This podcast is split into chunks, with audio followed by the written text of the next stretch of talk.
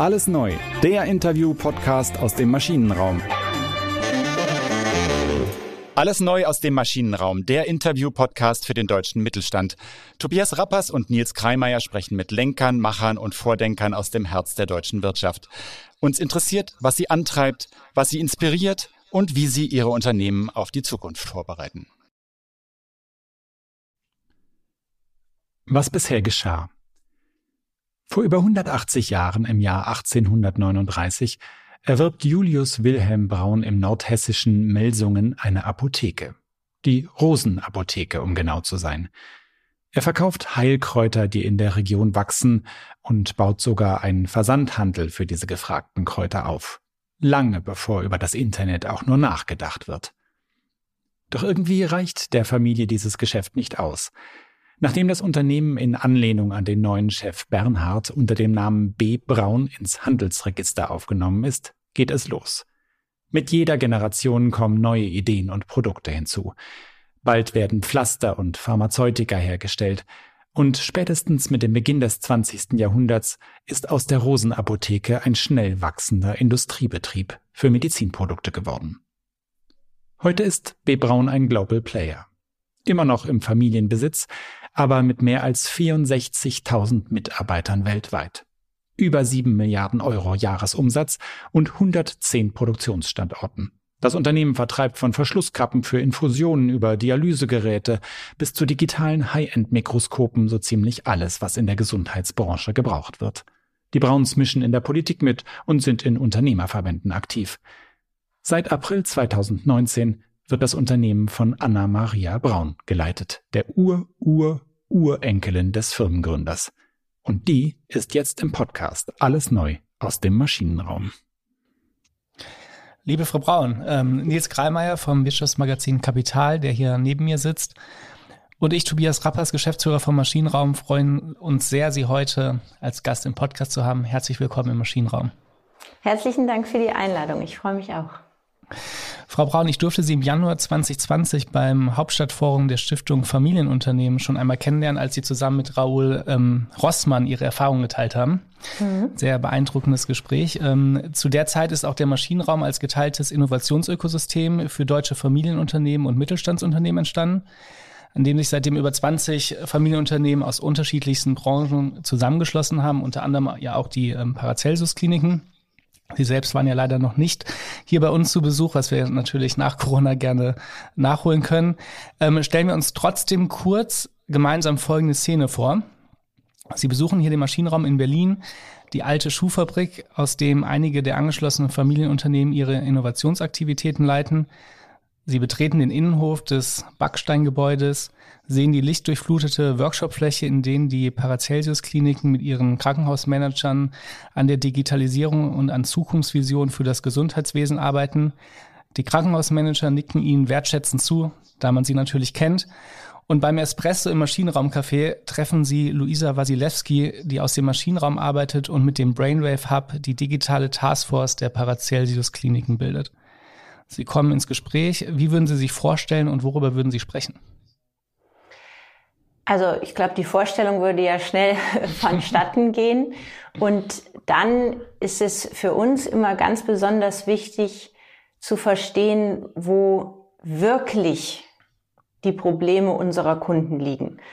Also wegzukommen von den, sage ich mal, etwas entfernteren Themen, was ist alles möglich mit dem Einsatz digitaler Technologien zu, wo findet man tatsächlich erste Hebel, um in die Umsetzung zu kommen und solche Technologien zu nutzen. Und das ist eben ganz oft aus unserer Erfahrung dann bei der Unterstützung, um Prozesse oder Abläufe effizienter zu gestalten. Ist ja gerade auch ein ganz, ganz wichtiges Thema, um den Tätigen im Gesundheitssystem, Pflegern, Schwestern, Ärztinnen, ähm, Gelegenheit zu geben, noch mehr am Patienten zu arbeiten und ihnen die Last von anderen Dingen wie Dokumentation und so weiter, die auch erforderlich ist, abzunehmen. Aber da ist es halt wichtig, und das wären meine Fragen, wo sind tatsächlich die großen Herausforderungen und wo kann man vielleicht mit ersten ähm, Lösungen, gemeinsamen Lösungen dann tatsächlich Mehrwert schaffen? Ähm, ist das, ähm, wenn man das Wort Innovation mit B. Braun in Verbindung äh, bringt, ist das sozusagen der, der Kern dieses, äh, dieser Versuch, Prozesse äh, effizienter zu gestalten? Innovation erstreckt sich ja auf alle Bereiche, sonst wären wir auch nicht so alt. Man kann das nicht limitieren auf zum Beispiel nur Produktinnovationen, die natürlich uns auch wesentlich getrieben haben. Also wenn Sie die Venenverweilkanüle nehmen, die Braunüle, das war das erste Mal, dass man da Kunststoff verwandt hat, Ende der 60er Jahre, dass es nicht mehr so eine Stahlkanüle ähm, praktisch war im Arm. Dann wurde die versehen mit einem Safety Clip, damit, wenn man die rausgezogen hat, man Nadelstichverletzungen verletzen kon äh, vermeiden konnte. Dann kam die nächste Entwicklung, dass oft blieb da noch so ein kleiner Tropfen Blut, was ja auch ein Infektionsrisiko birgt, dass man das äh, stoppen kann. Das war natürlich klassische Produktweiterentwicklung, nächste Schritte.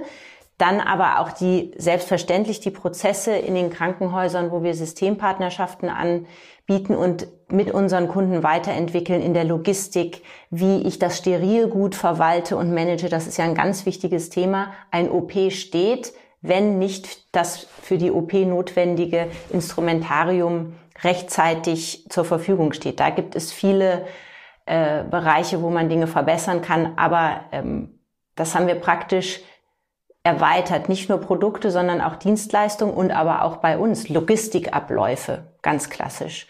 Und dann aber natürlich immer auch bei uns selbst in der Produktion. Sie haben es vorhin gesagt. Wir haben 110 Produktionsstandorte, die immer weiterzuentwickeln, war natürlich viel, viele Schritte hin zur Automatisierung. Und jetzt sind wir eben ähm, an einem Punkt angelangt, wo ganz viel möglich ist mit digitalen Technologien, was aber schon ein Umdenken erfordert, weil Automatisierung ist natürlich sehr schnell greifbar. Nehmen wir an, Sie haben eine Linie und die Verpackung wird noch manuell durchgeführt. Sie können die Verpackung automatisieren, dann sehen Sie die Effizienz ziemlich schnell. Wenn Sie jetzt aber hingehen und haben eine voll integrierte Fabrik, wie wir es zum Beispiel unserer Dialysatorenfabrik in Wilstruf bei Dresden haben, sehen Sie natürlich, dass große Herausforderungen kommen in die Systeme, in die Abläufe und dann ist ein Sensor hat einen Fehler und plötzlich steht die ganze Anlage, was äh, natürlich nicht besonders gut ist und äh, wo man dann neu lernen muss und wo auch die Wertschöpfung oder die Effizienzen erstmal später eintreten.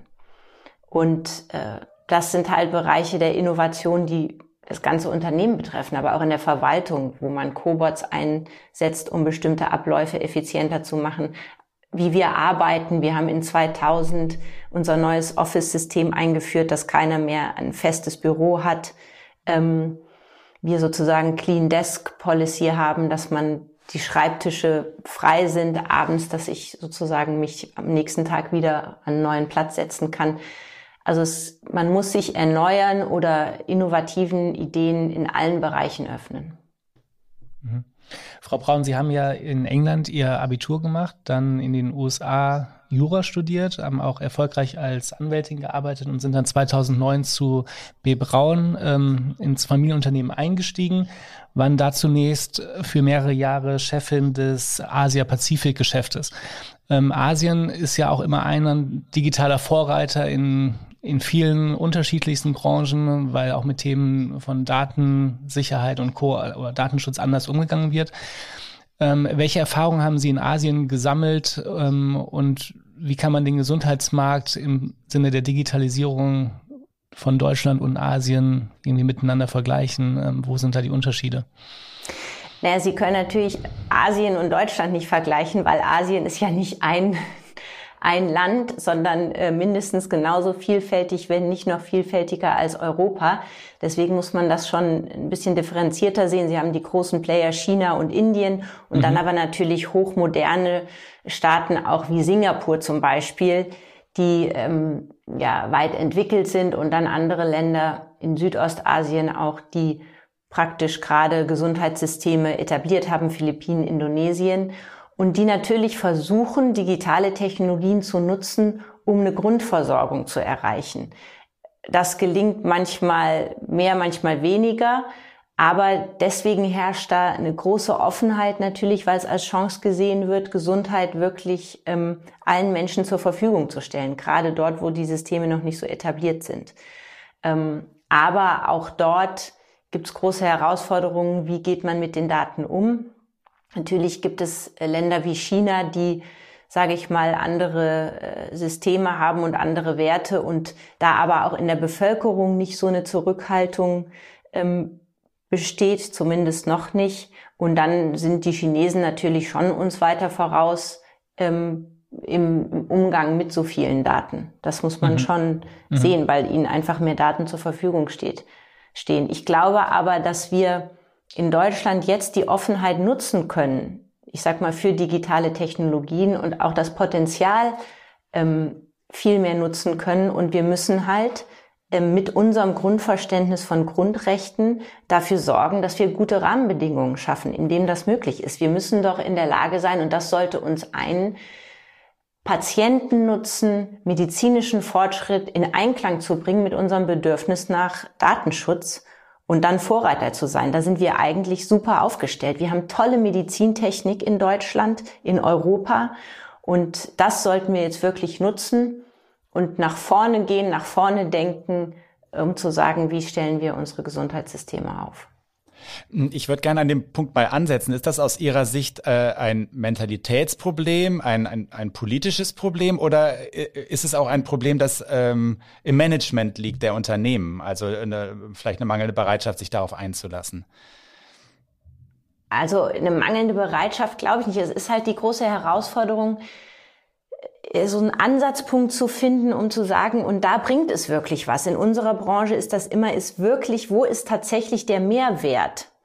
Wann erreichen wir den? Und das, die große Herausforderung in der Datenanalyse zum Beispiel ist ja erstmal zu generieren, wo kommt dann wirklich der Mehrwert, dass der Patient vielleicht früher entlassen werden kann oder dass mhm. er schneller ähm, gesund wird. In der Prävention, äh, wie viel bringt es tatsächlich, dass der, weiß der Patient früher, ähm, meinem Herzen geht's tatsächlich nicht gut, kann ich so vermeiden, dass es einen Herzinfarkt gibt. Und wir müssen einfach, glaube ich, Piloten entwickeln äh, und brauchen andere Formen der Zusammenarbeit, um mal zu gucken, es funktioniert tatsächlich und so ein bisschen ähm, Offenheit zu experimentieren, dann aber auch schnell zu sagen, oh, das hat nicht geklappt. Und dann muss man natürlich vorsichtig sein, weil diejenigen, die das alles kritisch sehen, im Zweifel dann sagen, ich habe es euch doch gesagt, es mhm. funktioniert mhm. nicht. Also es erfordert viel Erprobung, natürlich immer mit dem Bewusstsein, dass man ähm, gerade in unserer, in der Gesundheitsbranche natürlich ähm, Daten besonders schützen muss, aber nach vorne zu gehen. Und ich glaube, da sind, sind aber viele bereit und ich sehe eigentlich, dass in vielen Industrien daran gearbeitet wird und ich glaube fest daran und bin sehr optimistisch, dass wir da auch Schritte nach vorne gehen werden. Mhm. Heute Morgen, als ich zum Maschinenraum gelaufen bin, habe ich ähm, die Karriere-Webseite von B. Braun mir angeschaut und auch das Image-Video, was äh, sehr, sehr gelungen ist und hat man geguckt, welche offenen Stellen gibt es und da konnte man noch unterschiedlichen Funktionsbereichen sich die zahlreichen Stellen anschauen. Ähm, ich habe keinen Funktionsbereich gefunden, der Innovation, Digitalisierung heißt, ähm, sondern eigentlich so die, die klassischen Funktionsbereiche, die man so vom etablierten Unternehmen kennt. Wie organisieren Sie sich intern, um eben an diesen Zielbildern zu arbeiten und vielleicht auch auf diese neuen Ideen zu kommen, ähm, Sie, neue Services zu entwickeln, vielleicht auch an neuen Geschäftsmodellen zu arbeiten? Also wir sagen ganz klar, die Innovationskraft muss aus dem Unternehmen kommen. Natürlich braucht man dafür Impulse von außen, aber ich sage immer, man kann Innovation nicht outsourcen. Also zu glauben, dass, dass andere sozusagen unser nächstes Geschäftsmodell entwickeln, das wird, glaube ich, schwierig. Und wir haben genau wie viele andere natürlich einen Innovation Hub, also mhm. eine Einheit, die mit Startups kooperiert, screent, einen Dealflow hat und sich kontinuierlich anschaut, was ist, äh, was passiert am Markt. Dann auch gehen wir viele Partnerschaften ein und prüfen, wie können wir da Dinge entwickeln und wir setzen jetzt gerade und führen zusammen eine Einheit, um eben, sage ich mal, die digitalen Geschäftsmodelle zu entwickeln, zu erproben, dann auch mit anderen Arbeitsformen, also in äh, agilen Arbeitsformen bis zum Minimal Viable Product und dann auch mhm. festzustellen, funktioniert es oder nicht. Da haben wir in Tuttlingen ein Werk 39, nennen wir das, zurückgehend auf 1839 die Gründung, die eben auch in einem anderen Setting Dinge erproben und gleichzeitig aber natürlich unsere, ich sag's mal, klassische Forschung und Entwicklung, die auch immer einen Blick nach außen brauchen, um zu sehen, ähm, was tut sich da. Also es ist der Mix und das mhm. Wichtige für uns ist, beides zu verzahnen. Also dass es nicht so ist, dass es eine separate Einheit gibt, die sich nur, ich sage es jetzt mal überspitzt, mit denen äh, alle tragen Hoodies und Turnschuhe und ähm, äh, sind und, und machen bereit. sich Gedanken, machen sich Gedanken äh, über die Zukunft und dann gibt's die, die das Kerngeschäft weiterentwickeln und eigentlich dafür sorgen, dass das Geld äh, verdient wird, um neue Modelle zu finanzieren, sondern dass es da eine Verzahnung gibt und einen Austausch. Weil wir müssen mit beidem äh, leben, wir müssen beides im Konzern haben und ich glaube, da wird dann die Stärke sich tatsächlich entfalten, wenn man sieht, wie eng können solche Einheiten zum Beispiel sich verbinden und dann auch voneinander äh, profitieren. Wie verzahnt man das denn? Wie macht man das? Also wir haben relativ häufig mit diesen Innovation-Einheiten zu tun. Sie haben ja zu Recht gesagt, das machen viele Unternehmen. Und am Anfang war der Anspruch ja immer, die müssen diese Mentalität oder diese neuen Arbeitsweisen, die Sie gerade geschildert haben, auch in die Kernorganisation übertragen, wie es immer heißt. Ähm, das ist ziemlich häufig gescheitert nach meiner Anschauung. Ähm, weil das eben doch sehr beständige Organismen sind, diese Kernorganisation. Wie, wie macht man das? Wie, wie kriegt man das hin? Das ist ja eine Aufgabe, die sich auch Ihnen stellt. Also wir äh, oder unser Verständnis, und so haben wir das jetzt auch für die nächste Dekade ausgerufen, ist eben nicht, dass es nur das eine oder das andere gibt. Und das muss man transparent machen. Mhm. Also wir können nicht in der Organisation nur noch agil arbeiten. Wir haben ähm, äh, nennen das Task und Teams. Das hat mein Vorgänger noch eingeführt, dass wir überprüft haben, müssen wir immer in starren Organisationsstrukturen arbeiten oder kann man nicht in bestimmten Bereichen äh, in, ich nenne es jetzt mal Kreisen arbeiten, die sich dann für eine bestimmte Aufgabe zusammenfinden. Getrieben war das ursprünglich, weil es immer hieß, wenn jemand im Organigramm ein Kästchen leer wurde, weil jemand in Elternzeit gegangen ist oder äh, ausgeschieden ist, ja, wir brauchen, wir müssen jemand Neues einstellen, sonst kann die Arbeit nicht gemacht werden. Also da mehr Flexibilität zu kriegen und haben da aber schon angefangen zu sagen, wir machen keinen Rollout, alle müssen jetzt so arbeiten, sondern die Bereiche, die glauben, das könnte für sie funktionieren, haben das praktisch gezogen, hatten dann Experten zur Seite, mit denen sie das für sich richtige Modell entwickeln konnten und da funktioniert das auch.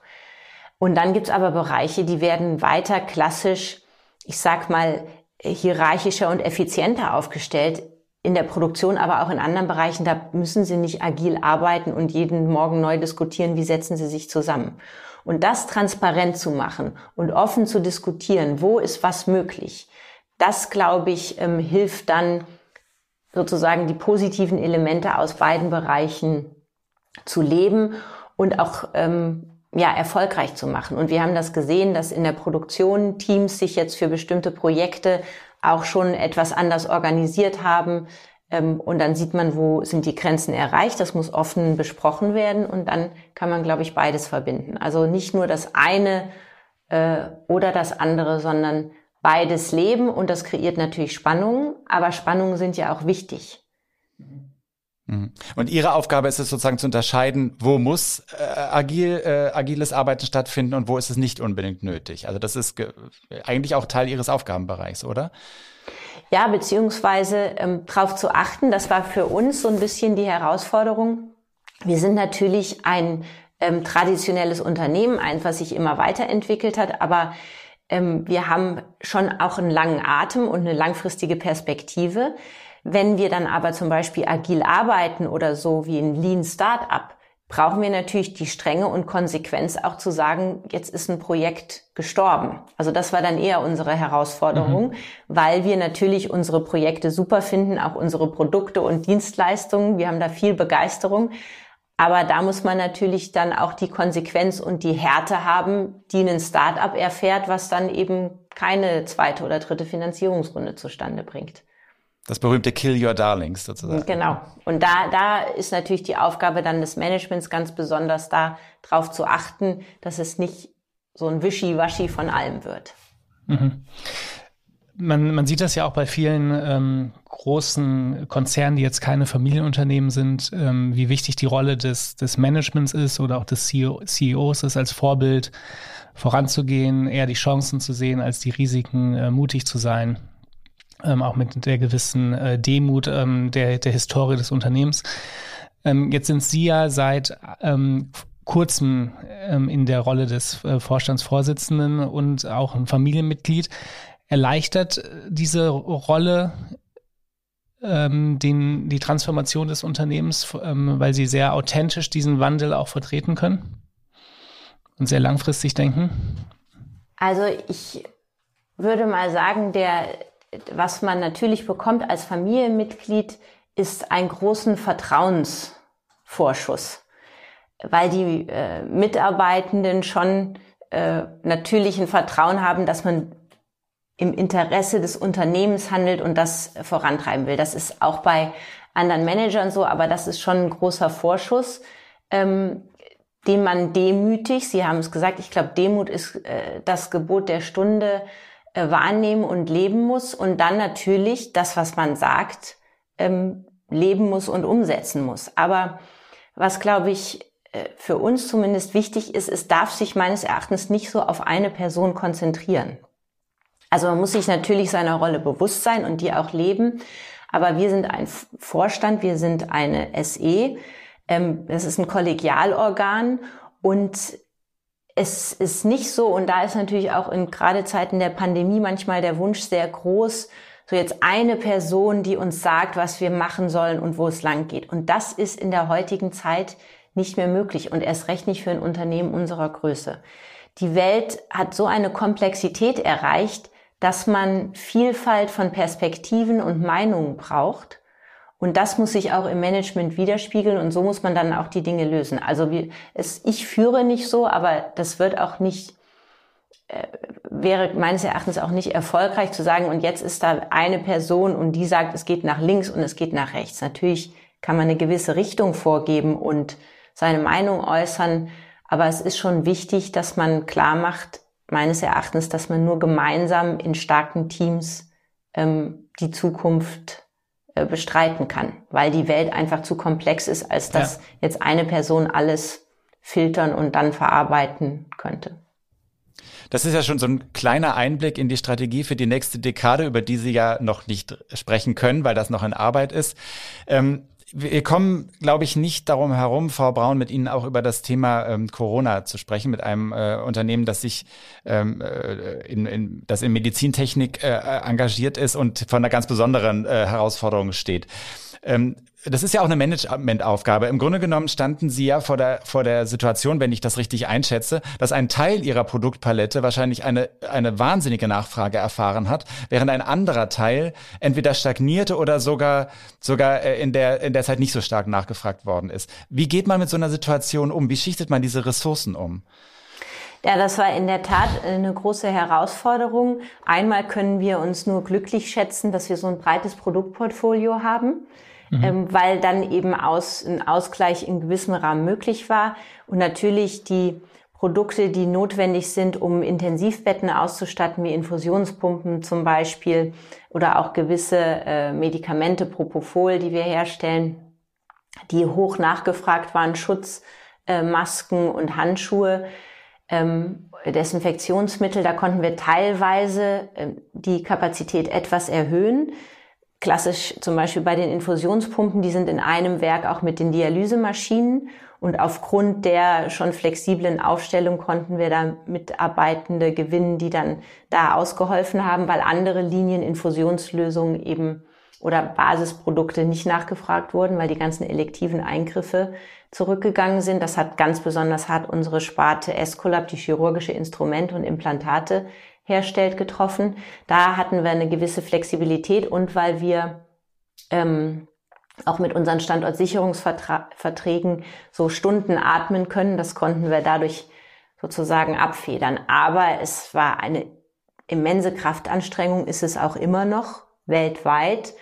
Und da kann ich nur sagen, ein großes Dank an unsere Mitarbeitenden, die wirklich alle Flexibilität, die man sozusagen erwarten kann, gezeigt haben und dann hohes Commitment hatten.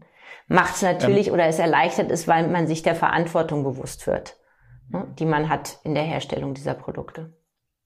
Ich weiß, dass es Unternehmen gab, die vor ähnlichen Herausforderungen standen wie Sie in dem Fall. Ähm, beispielsweise Unternehmen, die Testkits hergestellt haben und die auf einmal eine ganz besonders hohe Nachfrage bei einer Art von Testkits hatten. Und die haben versucht, das über, auch über digitale Lösungen zu lösen. Die haben komplett neue Software aufgesetzt, die versucht hat, diese, diese Unwucht in der Nachfrage so ein bisschen abzufedern und auch auf die äh, Produktionsketten einzugehen. Ist das eine Lösung, die Sie auch äh, versucht haben?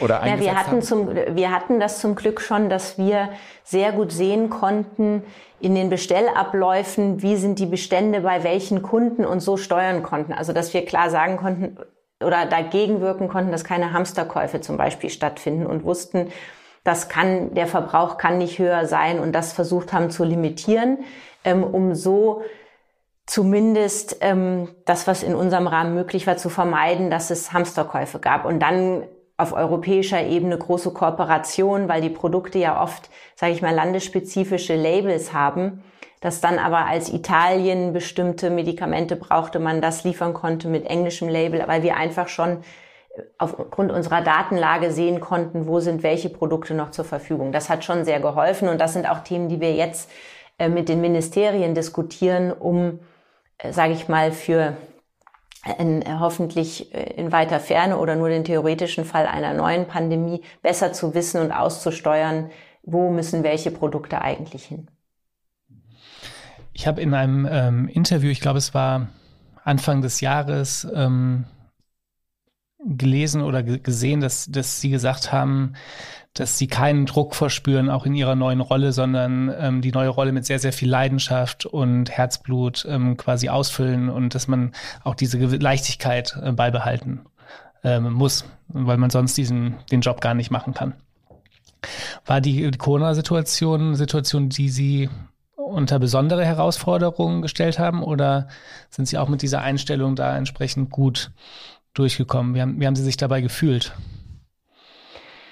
Also ich meine, das ist ja meine Aufgabe, gerade mhm. in der Krise, gemeinsam mit meinen Vorstandskollegen und auch dem Management-Team äh, sozusagen solche Krisen zu managen. Von daher habe ich das jetzt nicht als ähm, zusätzliche oder außergewöhnliche Belastung empfunden. Im Gegenteil, ähm, es hat mir, würde ich sagen, eher geholfen, dass man in so einer Krisensituation, ich sag mal, was zu tun hat und wirklich was tun kann. Und dann konzentriert man sich auf das, was gemacht werden muss. Und wir haben auch gesehen, wie super unsere Krisenstäbe in den Ländern funktioniert haben, wie gut es war, dass die auch unabhängig oder auf den Ebenen Entscheidungen treffen konnten. Das hat sehr gut äh, funktioniert. Aber natürlich habe ich, so wie wahrscheinlich viele Menschen, gerade, ich würde sagen, der erste Lockdown, da waren wir ja noch ähm, sozusagen, wir müssen jetzt zusammenhalten und es geht nach vorne. Dann kam mhm. der Sommer, hat Entlastung für alle gebracht und dann wussten wir zwar alle, weil wir, wir haben ja die Experten gehört, dass so eine zweite Welle kommt und dass es nochmal härter wird, trat natürlich eine Erschöpfung ein, die aber eher daher rührt, dass wir alles umgestellt haben auf digital und Board-Meetings mit anderen Landesgesellschaften digital, das funktioniert alles gut, aber ich vermisse die Kollegen, ich vermisse den Austausch vor Ort zu sein, weil das ja auch immer viel Energie gibt. Mhm. Und dann kriegt man eben doch, wenn man gemeinsam zu im Essen geht, nochmal andere Impulse oder führt andere Gespräche. Und diese Ermüdung, dass diese Arbeitsweise sich geändert hat, die habe ich auch gespürt, aber ich sage, das hält nicht so lange an und dann sagt man sich so, jetzt ist mal Schluss mit ähm, ja, Trübsalblasen jetzt optimistisch in die Zukunft und vorangehen, weil es bleibt uns ja nichts anderes übrig. Optimismus ist Pflicht ja. und äh, das lebe ich auch so. Den, den strahlen Sie auch aus. Ähm, Sie hatten gerade gesagt, ähm, Agilität ist wichtig für die Transformation im, ähm, im Zusammenhang mit, mit der Innovation, der Weiterentwicklung des Unternehmens war die Corona-Krise, ist die Corona-Krise ähm, eigentlich die Reifeprüfung ähm, für dieses riesen Buzzword Agilität, was ja vielleicht auch wie so eine Sau durchs Dorf manchmal gejagt wird. Ähm, haben Sie was, haben Sie, können Sie was ähm, feststellen, was sich in Verhaltensweisen in der Organisation durch Corona auch verändert hat, zum Positiven verändert hat, dass man crossfunktional enger zusammenarbeitet, dass man digital kommuniziert, ähm, etc.? Aber das, ich weiß nicht, ob ich das an der Agilität festmachen würde, weil ich sag mal, wie unsere Krisenstäbe aufgestellt sind mhm. in den Produktionsstandorten, das ist sehr klassisch und äh, mhm. die Teams, die da zusammenkommen und dann entscheiden. Aber was ich schon gesagt habe, das hat sehr gut funktioniert, dass wir auch nicht im Vorstand gesagt haben, wir wollen immer Letztentscheider sein, sondern diese Teams haben entschieden und haben dann ähm, auch diese Verantwortung super gelebt und wahrgenommen in ihrer ganzen Unterschiedlichkeit, je nach Land zum Beispiel oder auch dann akuter Situation. Was wir natürlich gemerkt haben, wie viele andere, ist, dass diejenigen, die ins Homeoffice gegangen sind, und das waren ja auch von heute auf morgen sehr viele, dass das sehr gut funktioniert hat, zusammenzuarbeiten, ähm, auch wenn man die Grenzen natürlich kennenlernt und diese Flexibilität noch mehr zu leben. Wir hatten es ja schon vorher, aber nicht in dem Ausmaß. Aber dann natürlich auch ähm, sage ich mal, in der Produktion nochmal die Schichten anzupassen, umzustellen, dass die Schichten sich nicht überlagert haben, da äh, die Sicherheit hochzufahren. Also, dass einzelne Teams, Bereiche dann Dinge entwickelt haben und immer wieder neu auf die Situation reagiert haben. Das hat man schon gemerkt, dass das gut funktioniert. Genauso wie als die Logistikketten unter Druck geraten sind, dann neue Lösungen zu finden, kreativ zu sein, ähm, auf Partner in anderen Ländern zuzugehen, das hat man schon gemerkt, dass es da, dass das noch besser ging und intensiviert wurde. Und ich hoffe, dass wir das auch beibehalten können, wenn die Pandemie vorbei ist. Es heißt ja häufig, dass Corona so ein bisschen so ein Innovationstreiber ist, weil es eine Disruption von außen ist. Ein schwarzer Schwan, der einfach dazu, dazu zwingt, flexibel zu reagieren. Ich höre äh, bei Ihnen raus, dass das zum Teil zumindest stimmt, dass Sie das schon zum Teil auch unterschreiben würden, ja.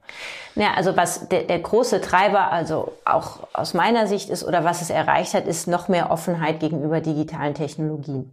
Mhm. Wir hatten die Möglichkeit, zum Beispiel MS Teams äh, zu nutzen. Ich will keine Werbung machen, aber ähm, das ist eben das System, was wir nutzen. Hatten wir schon seit längerem eingeführt, haben immer noch diskutiert, wie trainieren wir jetzt alle Mitarbeitenden, damit man weiß, wie das genutzt wird. Und dann war nicht klar, verstehe ich das überhaupt. Plötzlich waren alle im Homeoffice, kein Training war erforderlich. Alle haben angefangen, mich eingeschlossen, sich mit dieser Technologie auseinanderzusetzen.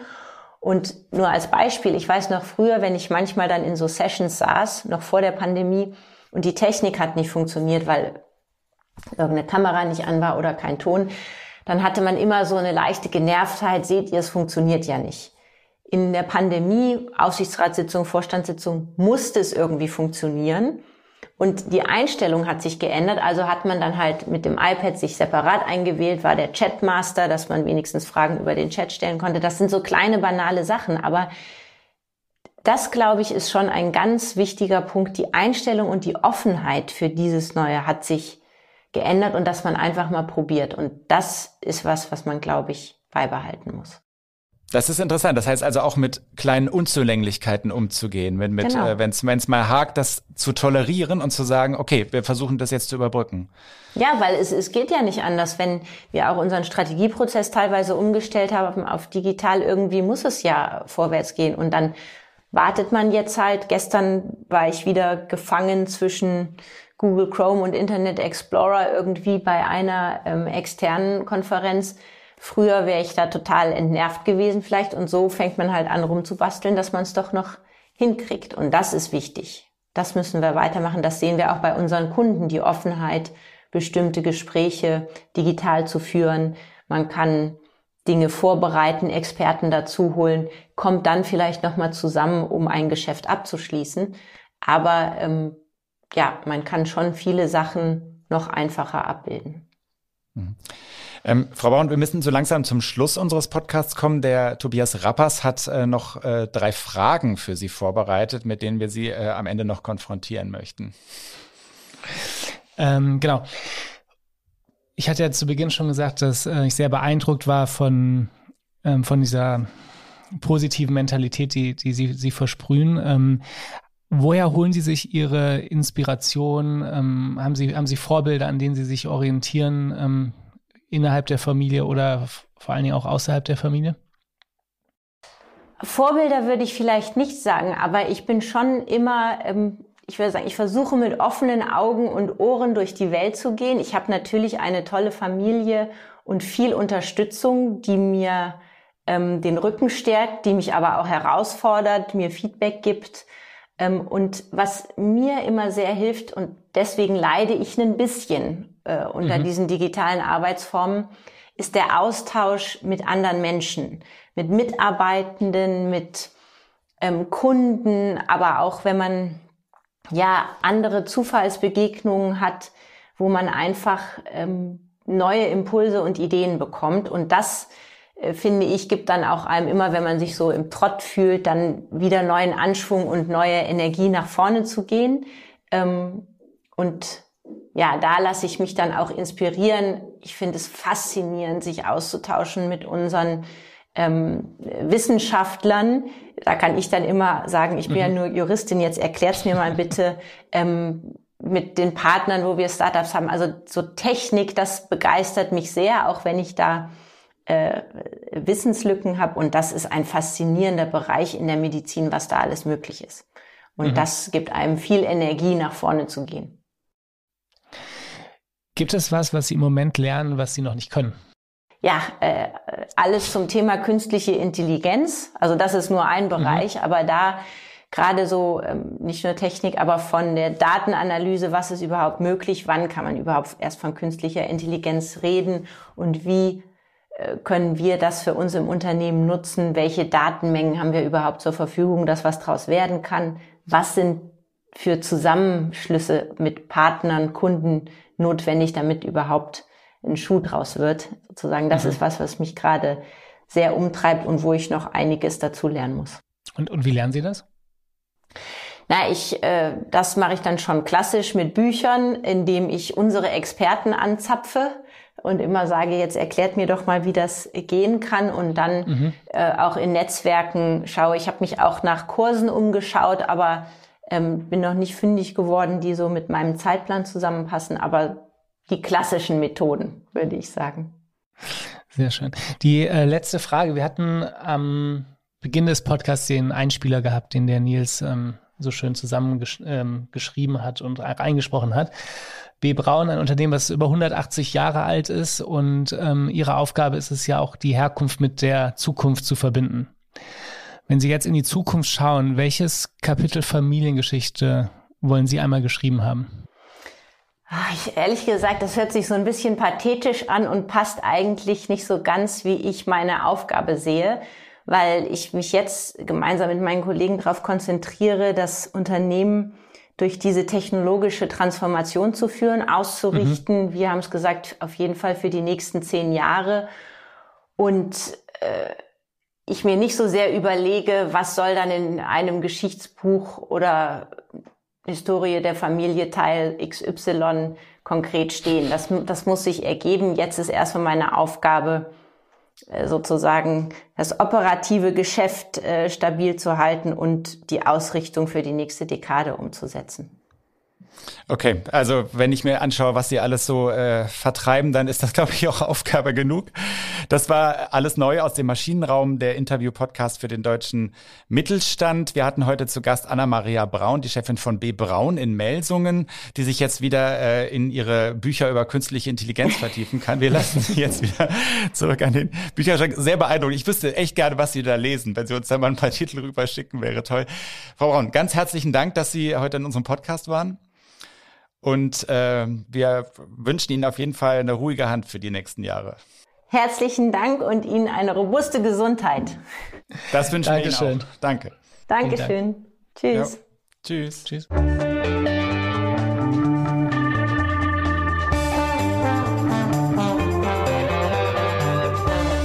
Alles neu, der Interview-Podcast aus dem Maschinenraum.